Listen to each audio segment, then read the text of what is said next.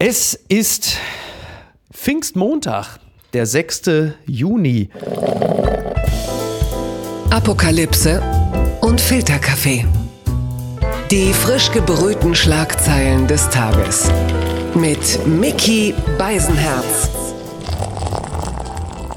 Einen wunderschönen Montagmorgen und herzlich willkommen zu Apokalypse und Filterkaffee, das News Omelette und auch heute selbstverständlich sprechen wir ein bisschen über das, was es an Schlagzeilen und Meldungen des Tages gibt, was ist wichtig, was ist von Gesprächswert, worüber lohnt es sich zu reden und äh, er zuckt hier schon ganz nervös auf der Couch, wie er mir gegenüber sitzt. Es hat wahrscheinlich damit zu tun, dass er am heiligen Pfingstmontag arbeiten muss, mit mir sprechen muss. Das ist für ihn als Christenmenschen eigentlich im Grunde genommen verboten. Äh, ich grüße ganz herzlich äh, die Podcast-Legende, den Grimme-Preisträger, den Connoisseur Regisseur das Kaffeearschloch Jakob Lund. Ich bin froh, dass es jetzt noch so eine weltliche Wendung genommen hat. Mit Kaffeearschloch kann ich leben.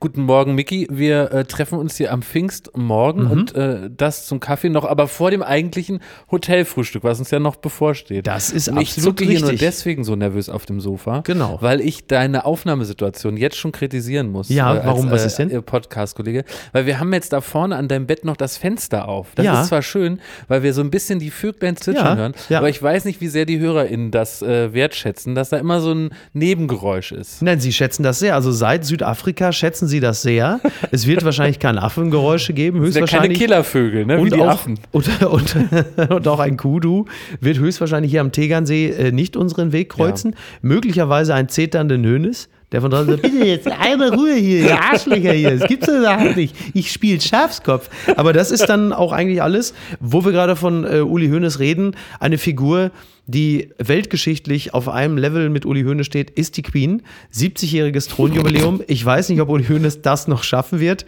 Ähnliche Zeremonien sind aber dann äh, auf jeden Fall äh, zu erwarten.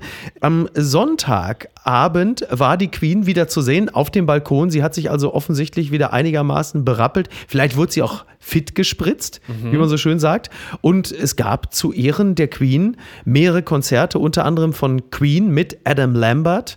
Alicia Keys hat Empire State of Mind gesungen. Das Ja, hat und diverse eine- Briten etwas irritiert. Ja, und eine sensationelle äh, Bespielung. Also sie hat das, glaube ich, direkt vor dem Buckingham Palace performt. Ja. Und ich habe die Bilder gesehen. Es wurden äh, wirklich Feuer äh, da drauf projiziert äh, zu This Girl is on Fire. Ja. War sensationell sah das aus. Und dann gab es noch diesen süßen Teddy, ne? der wurde extra Paddington. der, der, der Queen gegenüber Ja. an den Tisch äh, animiert. Ja. Und äh, da habe ich so ein bisschen gedacht, das war bestimmt eine kuriose Situation, dass dann irgendwie so ein Special Artist-Typ oder Typin kommt und der Queen das alles erklärt. Ja. Ich meine, die ist ja nur auch ein bisschen was älter. Ja. Weiß gar nicht, ob die ob richtig verstanden hat, was da mal draus wird. Du, äh, ich glaube, der Queen ging es äh, so, äh, das letzte Mal, dass sie so irritiert war, war, als sie Megan gegenüber saß und sagte, wer ist das denn? Was ist denn das jetzt hier? Sowas haben wir ja noch nie erlebt. Und jetzt halt Paddington, der Bär, Ja. und die Queen hat dann verraten, dass sie also offensichtlich immer ein Marmeladenbrot in der Handtasche hat. Gehörst du denn zu den Queen-Fans, also Queen jetzt in dem Fall die Band, die Adam Lambert gut finden als Nachfolger von Mercury oder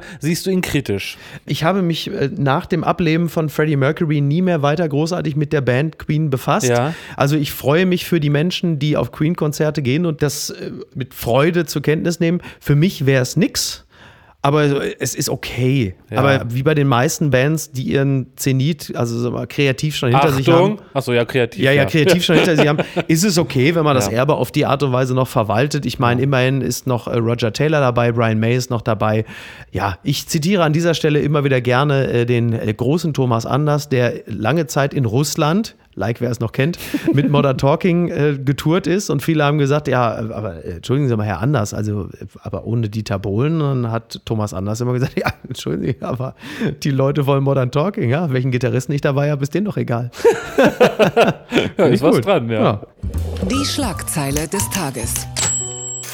Dank 9-Euro-Ticket Punkergruppen besuchen Sylt. Endlich ist es soweit. Der Spiegel schreibt es einmalige Gelegenheit. Viele Touristen sind mit dem Sonderfahrschein der Bahn nach Sylt gefahren, darunter auch 50 bis 80 Punker. Sie machten es sich auf Punker. Promenaden und vor Supermärkten gemütlich. Ja, ich zitiere an dieser Stelle noch, die Züge seien brechend voll, auch die Autozüge ausgebucht, berichtete ein Fotograf der deutschen Presseagentur am Samstagmittag. Viele Bahnreisende seien in, ich zitiere, Partystimmung angekommen. Dank des 9-Euro-Tickets lässt es sich derzeit bundesweit sehr günstig verreisen. Das merken natürlich vor allen Dingen ganz viele, auch auf Bahnhöfen in Berlin und Brandenburg, die, wie sie es sonst machen, mit Fahrrädern in die Regionalzüge wollten und plötzlich merken, hier geht ja gar nichts mehr. Es gab auch diverse, die konnten gar nicht abfahren, weil die Dinger proppenvoll waren. Und auf der anderen Seite, wie eingangs berichtet, hast du die Punker. Punker.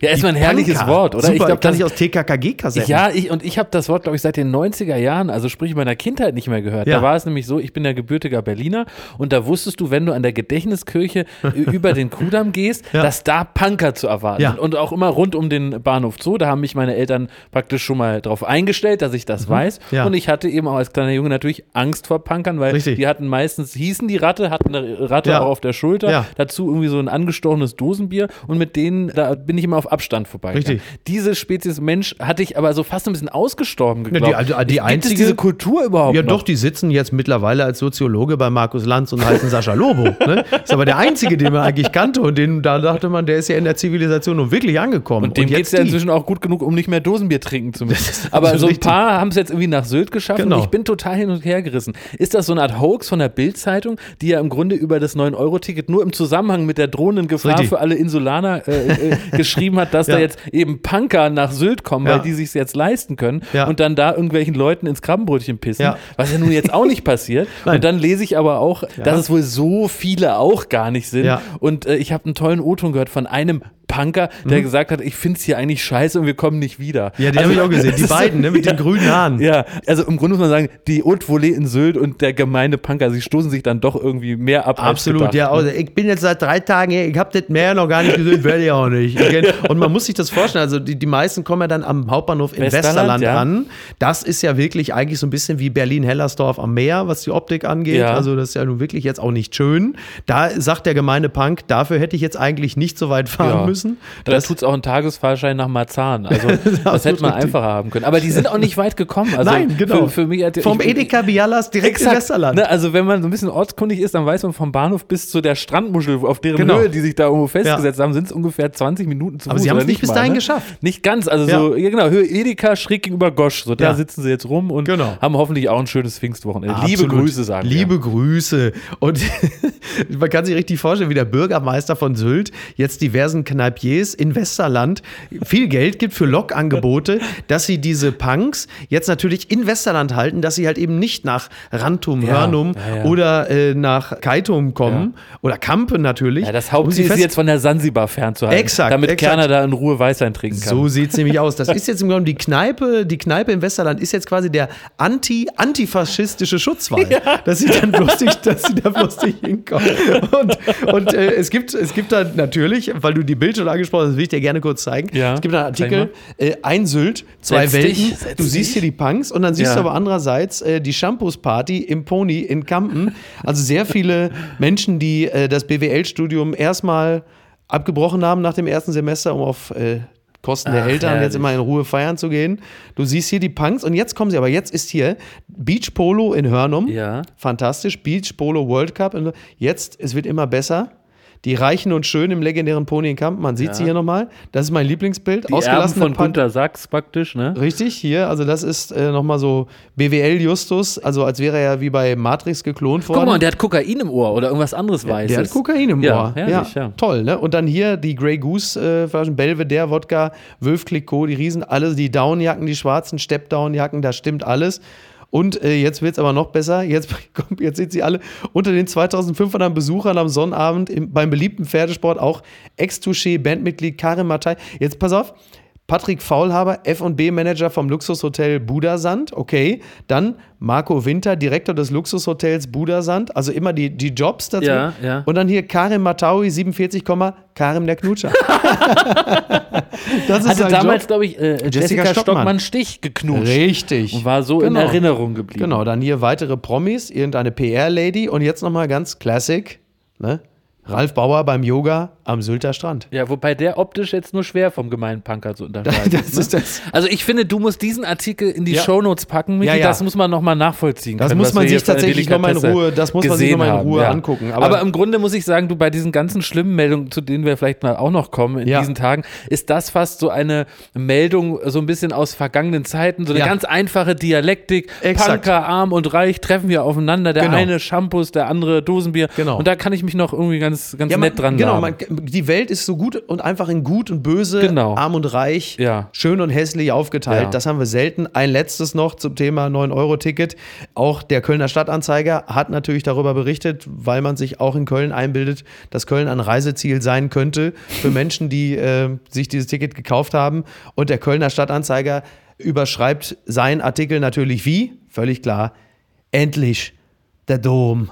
Was Reisende in Köln mit dem 9-Euro-Ticket erleben, ist doch klar. Oh Ja. Ja. Mensch, also dieser Dom scheint was zu sein in Köln, oder? Das sollte richtig. man sich mal anschauen. Scheint was zu sein. Ja, ja. So, jetzt gibt's, ähm, heute ist übrigens auch der internationale Tag der russischen Sprache. Ne? Das haben die Vereinten Nationen irgendwann mal in den äh, Kalender implementiert. Ich bin mir nicht ganz sicher, ob das ein Tag ist, der heute entsprechend äh, gefeiert werden wird. Wir nehmen es aber als moderative Brücke. Gucken mal, wer da spricht. Wegen Lieferung westlicher Raketen. Putin droht mit Vernichtung. Das berichtet die BZ. Heftige Drohung von Kreml-Diktator und Kriegstreiber Wladimir Putin. Das ist mittlerweile auch so eine Jobbeschreibung wie Karim der Knutscher. Bist du jetzt schon einfach Kriegstreiber? Russlands Machthaber droht für den Fall einer Lieferung westlicher Raketen mit hoher Reichweite an die Ukraine. Also das ist nicht die Drohung, sondern die Raketen mit hoher Reichweite an die Ukraine mit schweren Angriffen auf das Land, spricht gar von Vernichtung. Putin, Zitat, wenn sie liefern, dann werden wir daraus die entsprechenden Schlüsse ziehen und unsere Mittel der Vernichtung, von denen wir genug haben, einsetzen, um jenen Objekten Schläge zu versetzen, die wir bisher nicht angreifen. Das sagte er einem Staatsfernsehsender. Ich weiß nicht, Jakob, wie es dir damit geht, aber jetzt an Tag, ich glaube, 101 des Krieges reagiere ich auf Drohungen von Putin schon bedeutend anders, als das noch an Tag 2 oder an Tag Ja. äh, 15 gewesen ist. Mir geht das mittlerweile so ein bisschen so, dass ich dann schon abwinke. Es ist halt wirklich so ein, so ein Touch von, ja, ja, was wahrscheinlich mit der Resilienz der Menschen zu tun hat, dass man nicht dauerhaft in diesem Schockmodus ist, hat natürlich auch ein bisschen was mit der komfortablen Lage zu tun, die wir hier im Westen haben. Aber das Gefühl ist halt eben auch, dass diese Drohung gar nicht mehr so zieht. Also es ist dieses, ja, was soll Ja, er es auch ist so ein sagen? bisschen so eine Drohung in den luftleeren Raum. Ich muss da Ja. ein bisschen an Monty Python denken und diesen Kampf der beiden Ritter. Und am Ende sind äh, bei beiden Arme und Beine abgeschlagen und dann sagt einer von beiden, nennen wir es unentschieden. Ja. Und so kommt mir das vor, was Putin hier sagt, wenn ich daran denke, dass, glaube ich, eine Stadt wie Mariupol schon zu 80 Prozent zerstört ist. Ja. Also so ein bisschen frage ich mich auch, was will er denn eigentlich noch kaputt machen, was nicht eh schon äh, dem Erdboden gleich ist. Ein bisschen auch in dieselbe Richtung äh, geht das ja, dass jetzt wieder wohl äh, gestern, also am Sonntag, Raketen nach Kiew geflogen sind, nach Ja. äh, einer kurzen Feuerpause zumindest.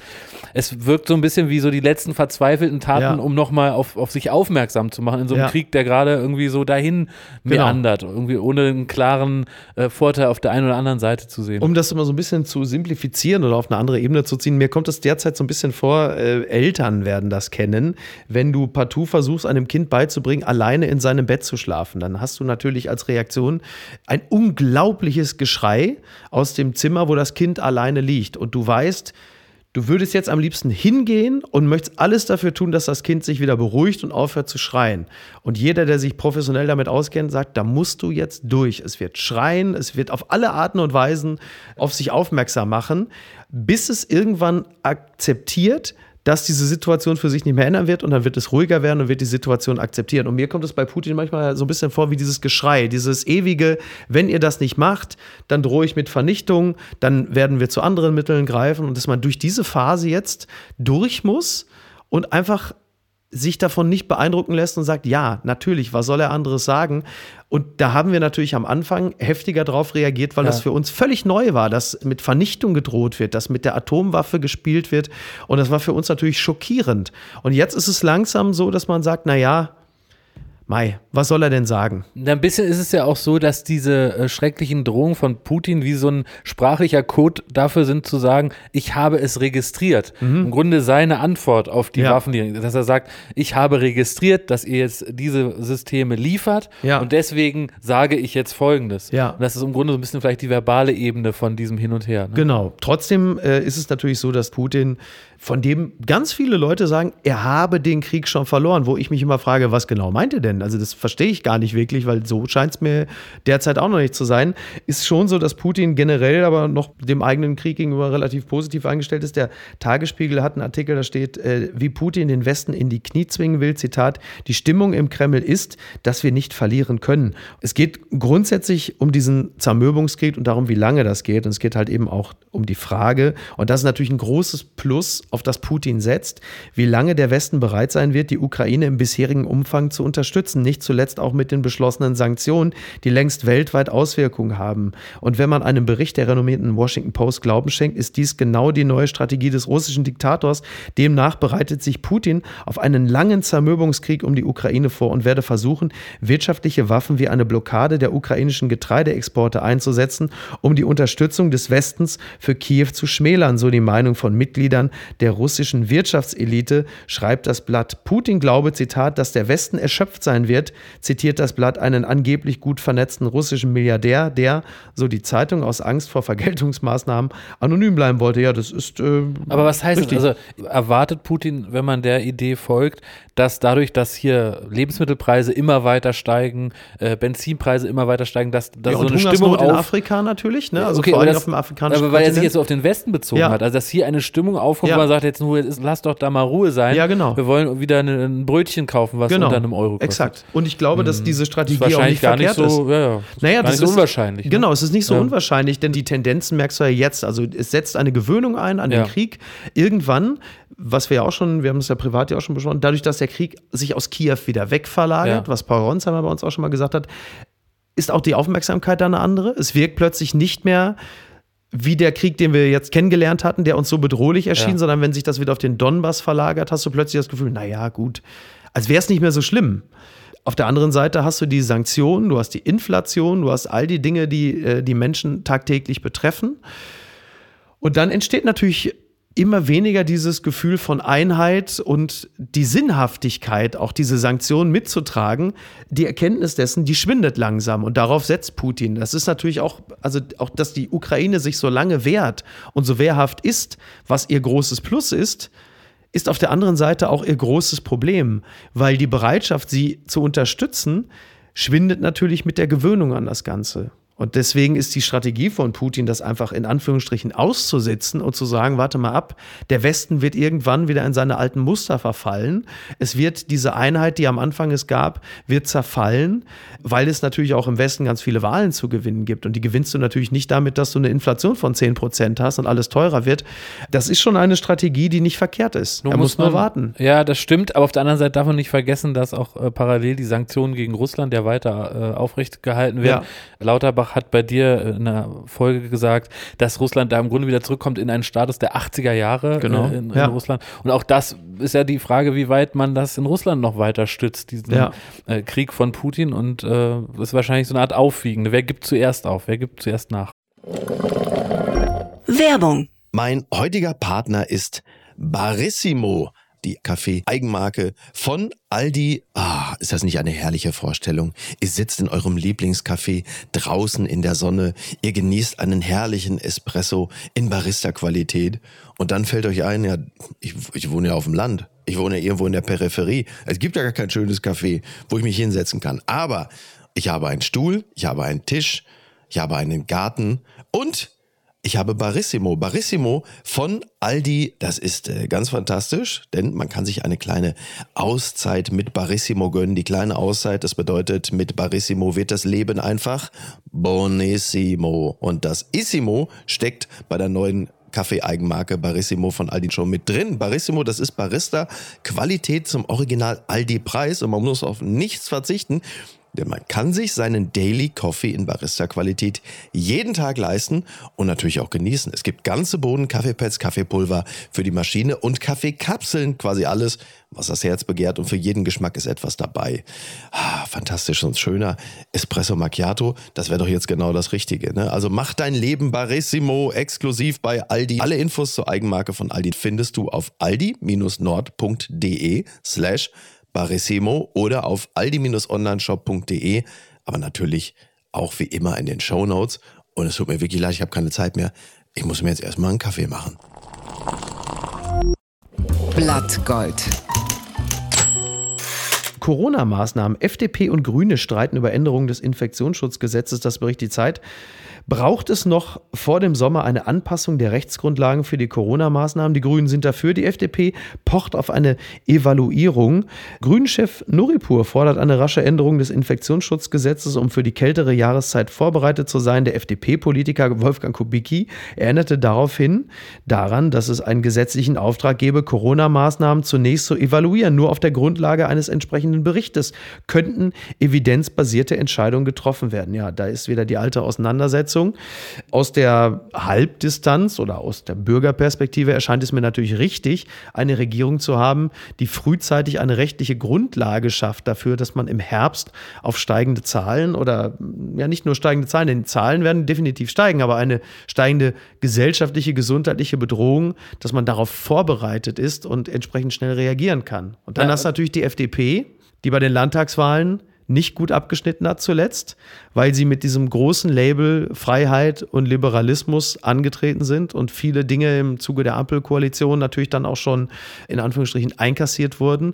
Und jetzt versuchen sie da natürlich auch strategischen Punkt zu machen, denn sich einfach dem zu fügen, dass es rechtliche Einschränkungen für Bürgerinnen und Bürger geben wird, das äh, wollen sie natürlich nicht. Ja, im Grunde, äh, so habe ich das verstanden. Ich fand es gar nicht so äh, einfach, das nachzuvollziehen, worum es hier geht. Musste ein bisschen äh, an den Satz denken, den Klaas-Hofer Umlauf so gern zitiert. There is no glory in prevention. Ja. Und da sind wir ja vielleicht an dem Punkt. Es ist ja ein Unterschied, ob du Maßnahmen verabschiedest, während äh, du eine ganz hohe Inzidenz hast, also eine pandemische Lage, oder ob du dir jetzt Gedanken machst, wie muss eine Rechtsgrundlage aussehen, mit der wir präventiv auf ein Infektionsgeschehen, was im Herbst, im Winter wieder auf uns zukommen könnte, Genau. reagieren können. Genau. Indem du nämlich sagst, wir wollen die und die Maßnahme jetzt vereinbaren, die vielleicht nach heutigem Stand gar nicht sofort nötig ist, aber um Genau. praktisch das, was dann kommt, zu verhindern. Genau. Und da muss ich sagen, würde ich sehr begrüßen, äh, wenn man da die entsprechenden rechtlichen Grundlagen schafft und nicht wieder praktisch äh, hinter die Welle kommt. Das war ja immer dieses schöne vor der Exakt. Welle, hinter der Welle. Ja. Natürlich, wenn du hinter der Welle, wenn oder wenn du die Welle auf dich zukommen siehst, Ja. dann kannst du sagen, jetzt äh, räumt mal die Strandkörbe rein. Ja. Aber besser wäre es doch, die, bevor die Welle kommt, äh, reinzupacken und alles praktisch startklar zu machen. Und das würde Genau. ich sehr begrüßen. Genau, übrigens der von dir schon zitierte Karl Lauterbach nimmt einen neuen Anlauf für die sogenannte Widerspruchslösung, was äh, Organspenden angeht. Das ist ein bisschen untergegangen, finde ich. Und äh, das ist ein, ein Vorstoß, den hatte zuletzt Jens Spahn äh, gewagt vor ungefähr zwei Jahren. Und das ist ja gescheitert, wie wir festgestellt haben. Und Karl Lauterbach möchte das Ganze aber nochmal angehen, äh, vermutlich auch, um auch mal, seine Amtszeit jetzt auch mal mit Erfolgen zu krönen, derer es bislang ja noch nicht so wahnsinnig viele gab. Ich fände es natürlich gut. Die Widerspruchslösung gibt es in vielen anderen Ländern Österreich Europas. zum Beispiel. Ne? Österreich zum Mal vielleicht nochmal Beispiel. genauer erklären, worum es geht. Ne? Also, Also im Grunde genommen ist es ja also ganz vereinfacht gesagt, du bist mit Geburt Organspender Ja. und du musst proaktiv dem widersprechen, dass du Organspender bist. So, momentan ist es ja umgekehrt. Du musst dich ja proaktiv fürs Organspenden aussprechen. Du hast einen Organspenderausweis bei dir und trägst im Zweifel dann auch ein, was du vielleicht, wenn du äh, verstorben bist, was nicht entnommen, wie bei Niki Asania, liebe Grüße an der Stelle, da steht da einfach nur Gehirn.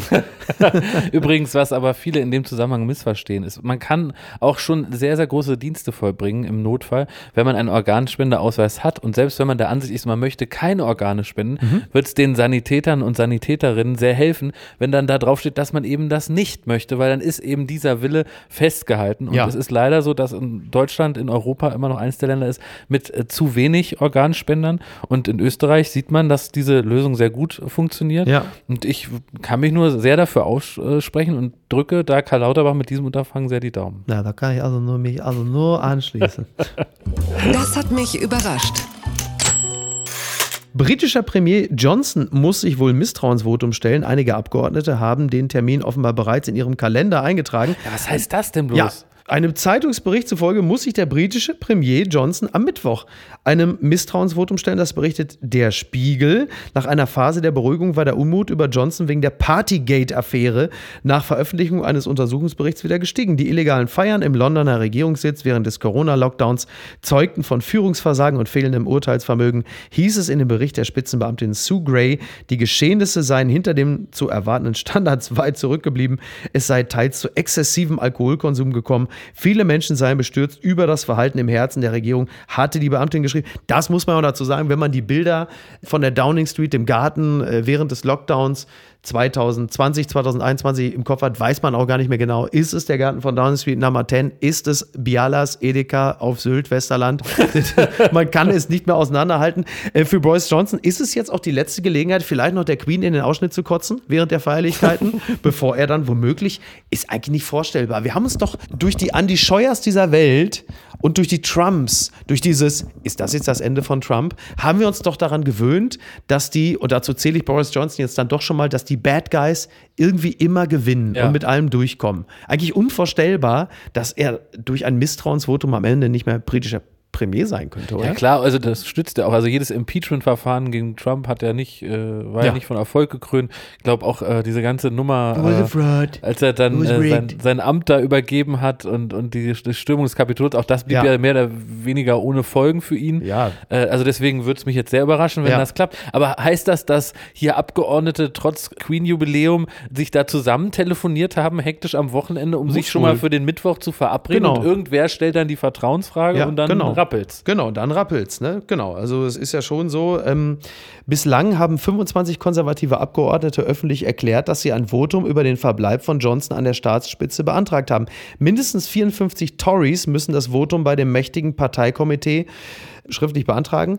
Dessen Vorsitzender bestimmt dann das Datum für eine Abstimmung im Unterhaus. Die Anträge sind vertraulich, nur der Komiteevorsitzende weiß, wie viele derzeit vorliegen.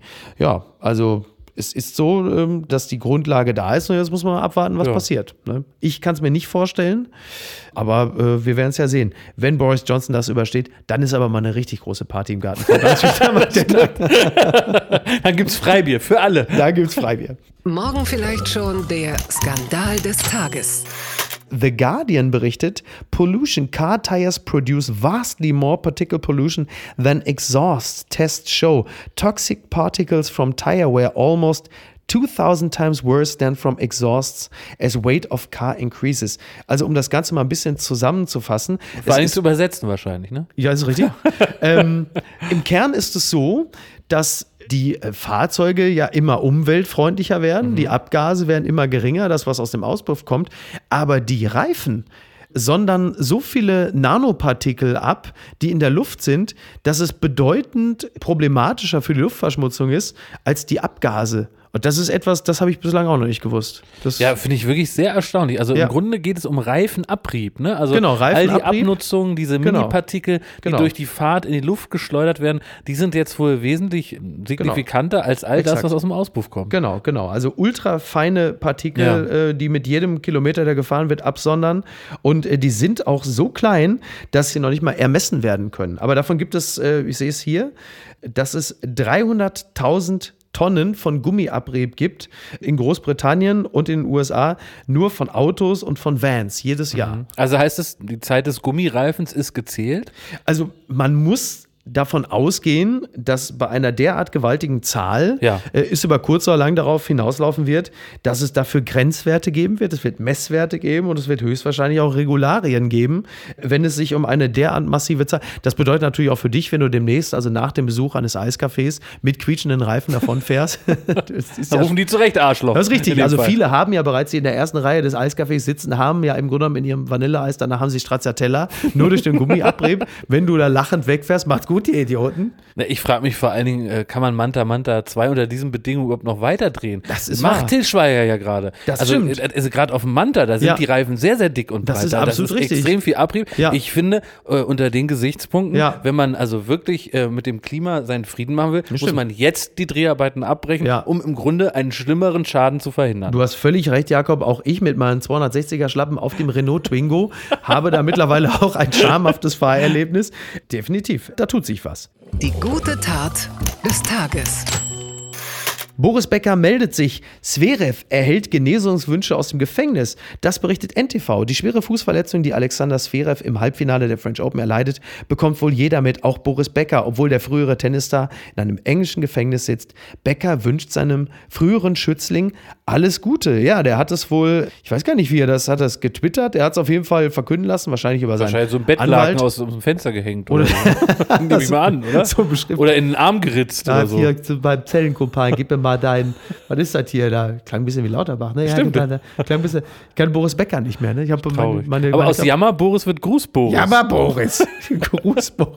Gruß Boris ist mir lieber. Ja, das das heißt also, er hat Ja. irgendwie, äh, hat er äh, in der pinke Schale in der. Reflexion ein wenig äh, Roland Garros schauen können und eben diese Verletzung miterlebt. Und, So war es. Äh, da ist er eben, also Genau. in Sachen Insolvenz ist er kein Ehrenmann, Ja. äh, bestätigterweise, aber Genau. wenn es darum geht, sportliche Genesungswünsche Exakt. rauszusenden, dann ja. Und Ja. da ist ihm auch alles recht. Also Genau. egal, ob, ob Laken Ja. oder Ja. was weiß ich, äh, in den Genau. Hinterkopf rasiert. Aber bitter für Zverev, ne? Im Halbfinale gegen Nadal so umzuknicken, jetzt mehrere Bänder gerissen, das ist natürlich eine absolute Scheiße. Nadal jetzt zum 14. Mal die French Open gewonnen. Wahnsinn. Ja, wirklich Wahnsinn. Wirklich unglaublich. Ich glaube, der hat irgendwie so einen Punkteschnitt ähm, bei den French Open, bei Roland Garros, glaube ich, von 112 zu 2 oder so. Wahnsinn. Wirklich unfassbar. Ist unglaublich, wirklich. Und, und darf ich das mal ganz äh, naiv fragen, warum spielt Djokovic da nicht so eine Rolle äh, bei den French Open? Nadal hat ihn doch geschlagen, ne? Ah, hat ihn geschlagen. Er hat ja in so einem ellenlangen Match geschlagen. Also er hat schon eine Rolle gespielt, aber Okay. er ist dann in diesem Clash of the Titans, Ja. was war es dann? Viertelfinale muss ja gewesen Ja, sein. okay. Dann einem ewig langen Match, was ja, das war dieses Match, weil man sagte, das Match war episch, es ging von Mai bis Juni. Ah, verstehe. Er dann ich habe zuletzt äh, Tennis geschaut, als es noch Becker gegen Stich hieß. Verstehe, also, okay. Bin Na, also ein bisschen raus aus dem Game. Okay, okay. Übrigens, Boris Becker fühlt sich natürlich Zverev auch ein bisschen verbunden, weil Zverev hat jetzt demnächst was Dickes am Knöchel. Darauf hofft Boris Becker noch. Seien es dann elektronisch und äh, sorgt dafür, dass er früher aus dem. Aber gut, das ist ein anderes Thema. Unterm Radar. Mühlhausen, heute sind die deutschen Feuerwehrmeisterschaften. Zu den Disziplinen der Meisterschaften gehören unter anderem möglichst schnell Schläuche für Löschangriffe zu verlegen, sowie Hindernisstaffelläufe und Aufgaben, die an reale Feuerwehreinsätze angelehnt sind. Und warum sage ich das? Weil diverse Menschen da gar nicht teilnehmen können, denn sie sitzen momentan im Knast auf Mallorca. Ach, unsere, Jungs. unsere Kegelbrüder. Natürlich, Ja. ja. wann lassen sie endlich äh, unsere Kegelbrüder frei? sind unser Assange. Ja. Das ist unser Nawalny. Ja, aber echt. Da werde ich demnächst schreiben, wenn äh, Christian Linder wieder bei Twitter schreibt, Nawalny ist seit äh, 225 Tagen in Haft, werde ich schreiben, und was ist mit unseren Kegelbrüders? so ist es. Ja, und da ich guckt keiner mich, drauf. Ich freue mich auf irgendwie den nächsten Mallorca-Hit von, von Eke Hüftgold oder so. Ja. so. Weißt du, angelehnt an zehn kleine Jägermeister. Wie viele Kegelbrüder sind noch im Knast? Ja, Weißt sicher. das kannst du auch herrlich runterziehen. Ja, sicher. Aktuell sind es, glaube ich, nur noch fünf. 13 kleine Kegelbrüder Genau. waren kräftig druff. Da hat einer eine Kippe geschnipst, da brannte schnell der Puff. So was halt.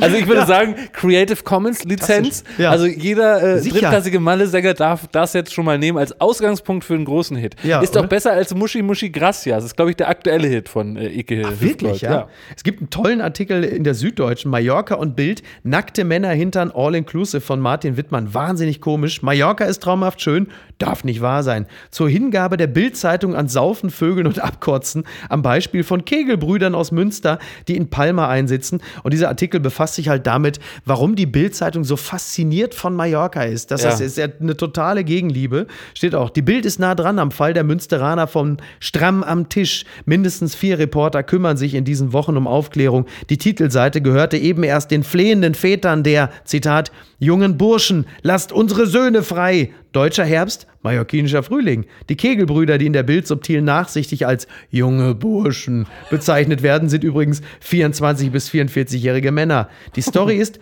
pünktlich zum Jubiläum keine eigene Mallorca-Geschichte, die Bild erfunden hat, sondern sie ist eine Geschichte, für die die Bild ihr eigenes Mallorca erfunden hat. Ganz toller Text, wahnsinnig komisch. Ganz zum Schluss geht es, geht es darum, Aber wie soll die Insel zur Ordnung finden bei diesen Feuerwehrleuten und diesen Polizisten? Zitat, in den Chats kommentierten die Jungs die Löscharbeiten, stellten fest, weder von der Ausrüstung noch vom Vorgehen sei die Feuerwehr mit deutschen Standards vergleichbar, schreibt Bild. Den vermuteten Tatablauf nennt die Zeitung die seltsame Balkontheorie der spanischen Polizei. Erst, und das ist jetzt ein Resümee, Erst mutmaßlich die Hütte abfackeln, dann dem Mallorquiner bescheinigen, dass er beim Löschen alles falsch macht. Nicht zuletzt dieser Chutzpe verdanken wir Deutschen unseren weltweit einmaligen Ruf und der Artikel schließt mit dem wunderbaren Satz Hasta luego, im Puff lodert el fuego. Das ist wirklich ein absoluter Wahnsinn, ey. Das gibt's doch alles gar nicht, wirklich. Das ist äh, komplett irre. Naja. Gewinner des Tages. Sind alle Menschen, die an diesem Wochenende auf Open Airs gewesen sind. Ja. Es sei natürlich, jetzt ist gerade sag mal, der, der Blitz beim Pinkeln in den Sack eingeschlagen. Dann würde man sagen, das ist jetzt nicht so. Der Blitz ist in den Eiffelturm eingeschlagen. Ne, Ja, unglaublich. Wollte ich nur sagen. ist er Da nicht dafür da? Konzert, Nee. aber. Bitte? Nee, der ist nicht der größte Blitzableiter der Welt. Das Nee, ist eigentlich ich so gedacht, ne? Ja, das ist richtig. Nee, aber du sagst es, also viele Konzerte an diesem Wochenende, Rock am Ring, Rock Ja. im Park, nach äh, zwei Jahren Pandemie ging es wieder los, dann Rammstein in Berlin Ja. und die Rolling Stones in München. Also da konnte man sich, wenn man Musikfan ist, wirklich äh, ordentlich was aussuchen. Und ich hab Bei ein Rammstein Video Berlin ist übrigens, wenn der Blitz in Till Lindemann einschlägt, glauben ja alle, das sei Teil der Show. das stimmt alles. Wo du Till Lindemann sagst, es gibt ein Video, ich glaube, auf dem Rammstein Instagram-Kanal. Ja. Also da weiß ich gar nicht, was ich dazu denken soll. Ich beschreibe es dir einfach. Ja. Man sieht Till Lindemann nackig. Oben auf dem Olympiastadion sitzen, fast thronend, möchte ich sagen, Ja. mit einer Angel in der Hand. Und unten praktisch zu seinen Füßen Ja. auf der Spielfläche das aufgebaute Konzertsetting. Also der hat irgendwie noch so ein bisschen nackig, Ja. mit nackertem Pimmel, hat er noch in der Luft geangelt. Das, was auch immer uns das sagen soll, aber Ja. das hat mich erfreut, muss ich sagen. Großartig. Also es gibt ja Männer, äh, vorrangig Männer wahrscheinlich, die jetzt beim Stones-Konzert in München gewesen sind. Auch hier ganz so tolle äh, Online-Begleitung von Mick Jagger persönlich. Also man sieht ihn, glaube ich, am Eisbach. Ja. Man sieht ihn, wie er so eine Maß Bier trinkt und sagt, ja, Pros, wir sehen uns morgen und so. Ach, also auch das muss man unbedingt nochmal nachholen. Ja. Sensationell, was die Stones Wobei- auch da im Internet leisten. Ach, wie geil ist das denn? Vor allem bei Mick Jagger, in Klammern 79, nicht Karim der Knutscher. ähm, weißt du ja, wenn er da am Eisbach sitzt, gar nicht mehr genau, ist das jetzt Originalmaterial vom Ötzi? Oder ist es 79, Keith Richards auch 79. Ja, ja. Da ist vielleicht sogar ganz gut, wenn da der Blitz mal einschlägt. Da ist dann Wahnsinn. Es ist ja wahrscheinlich vielleicht, also möglicherweise echt das letzte große Open Air, was die Stones spielen werden. Jetzt aber nicht mehr in Vollbesetzung. Das wollte ich gerade sagen. Also ich Ja. glaube, so dieses letzte, das ist immer so die Frage, äh, wer am Ende übrig bleibt. Ja. So ein bisschen vergleichbar mit den Kegelbrüdern. Ne? Ja. Also einer macht die, dann das Licht aus und man kann jetzt mal schauen, wer es ist. Ich kann dir erzählen, dass ich vor drei, vier Jahren bei einem Stones-Konzert in Berlin war. Ja. In, der, Waldbühne, glaube ich sogar. Ja. Mhm. Und das war eines der besten Konzerte meines Lebens. Und da waren sie jetzt ja auch nicht wesentlich jünger. Ja. Aber das ist eine Energie, die besonders Mick Jagger hat. Das äh, ist wirklich so einmalig. Also ein Ja. Typ, der mit einer Energie ähm, ein ganzes Stadion, eine ganze riesen Open-Air-Location füllen kann, das ist wirklich einmalig. Und wer immer die Chance hat, die Rolling Stones nochmal live zu sehen, Ja. bitte kauft euch Tickets, das ist eine absolute Empfehlung. Ja. Die Musik ist ja eh grandios Klar. und das Erlebnis wirklich toll. Ach toll, ja, fantastisch. Ja, ist echt gut. An dieser Stelle sei übrigens äh, der äh, Rolling Stones-Experte ähm, Till Hoheneder ganz lieb gegrüßt, hat jetzt einen äh, Musikpodcast bei Spotify. Musik ist Trumpf. Und gerade Till Hoheneder über Musik reden zu hören, macht immer besonders viel Freude. Und äh, mit ein bisschen Glück redet er auch nicht nur über die Stones. Übrigens war ja eigentlich völlig klar, es ist Rock am Ring an diesem Wochenende gewesen. Und da weißt du doch, wenn du da hingehst, also unmatschig kommst du da nicht raus, oder? Das ist doch eigentlich das Zertifikat. Du weißt, wenn das Wochenende Rock am Ring ist, brauchst du privat keine Gartenparty planen, weil dann weißt du, der Wettergott sagt, es wird auf jeden Fall regnen. Na, du musst dir einen äh, massiven Sonnenbrand geholt haben, weil es natürlich affenartig heiß ist. Ja. Dann äh, fünf Minuten später äh, musst du im Grunde im Auge des Tornados gestanden haben, bis auf die Unterbuchse nass sein. Ja. Und dann äh, muss der halbe Körper in Schlamm sein, dazu äh, ein Becher Bier und dann ist eigentlich ein schönes Also du Wochenende. siehst im Grunde genommen aus wie Ben Becker, wenn er an einem ganz normalen Dienstagmorgen in Lidl Ich hätte gerne einmal, wo ist denn hier vorne? Wo sind denn die Litschis? Saisongemüse, ihr Arschlöcher! sowas. Oder natürlich halt wie die Punker beim Edeka Bialas im Westerland. So ist es völlig klar. Und was schreibt eigentlich die Bild? Komm, zum Schluss noch ein kleiner Klassiker. Jakob, das hast du dir verdient. Oh, herrlich. Liebe Eishockeymänner, endlich, endlich richtige Männer, statt dieser MeToo-Vergewaltigungsmänner in den Bademänteln. Unsere Eishockeymannschaft hat den Weltmeister Schweden besiegt. Sie haben gezeigt, was Männer sind und was sie von diesen parfümierten Arschlöchern unterscheidet. Eishockey ist das schnellste und brutalste Spiel. Es ist kein Spiel für Männer, die sich für Theater, Ballett oder Malerei interessieren. Beim, beim Eishockey wird der Gegner niedergerannt, Ja. manchmal verprügelt. Früher hatten die Eishockeyspieler keine Zähne. Eishockey ist für mich das Spiel, wo Männer noch Männer sind, ums Überleben kämpfen. Die Eishockeymänner sind um die 1,80 Meter groß und 90 Kilo schwer.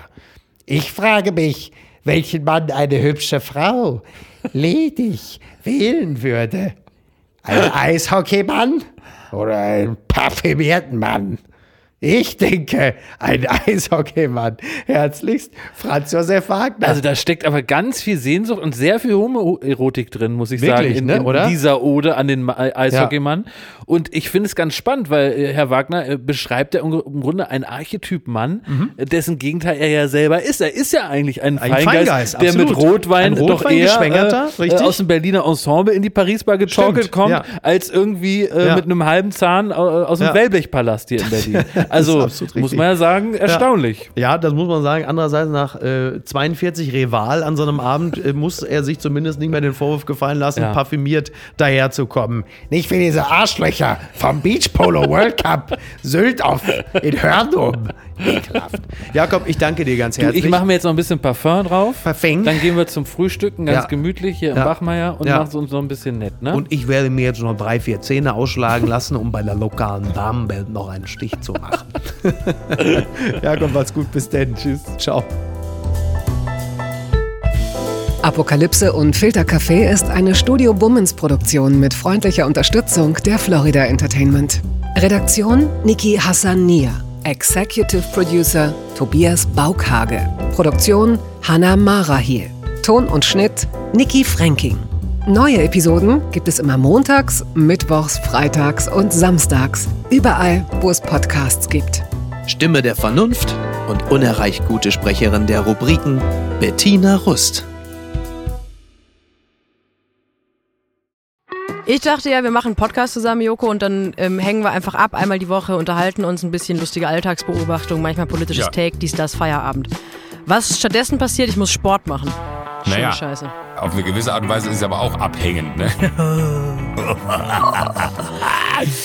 ja gut, ähm, das ist aber so, so eine Entwicklung, die man natürlich nicht kommen sieht, wenn man einen Podcast beginnt, wo man aber, wenn man einen Podcast hat, wie wir beide, der jeden Donnerstag erscheint, äh, und Sunset Club heißt, sehr dankbar darüber ist, dass zum Beispiel ein Gast wie Kai Pflaume sagt, hast du nicht Bock auf eine Klimmzug-Challenge? Ja, und jetzt mache ich seit zweieinhalb Monaten, trainiere ich Klimmzüge. Bald ist es soweit. Die große Auflösung, habe ich es geschafft, einen Klimmzug zu schaffen. Also habe ich es geschafft, ihn zu schaffen. Und die Laune ist im Keller bei mir, außer natürlich, wenn wir uns unterhalten miteinander. Aber den Rest der Zeit, den ich nicht mit dir Podcast mache, mache ich ja Sport. Ja, äh, schaltet doch einfach ein und hört rein. Wir würden uns sehr freuen. Und wenn es euch nicht gefällt, sagt es bitte keinem.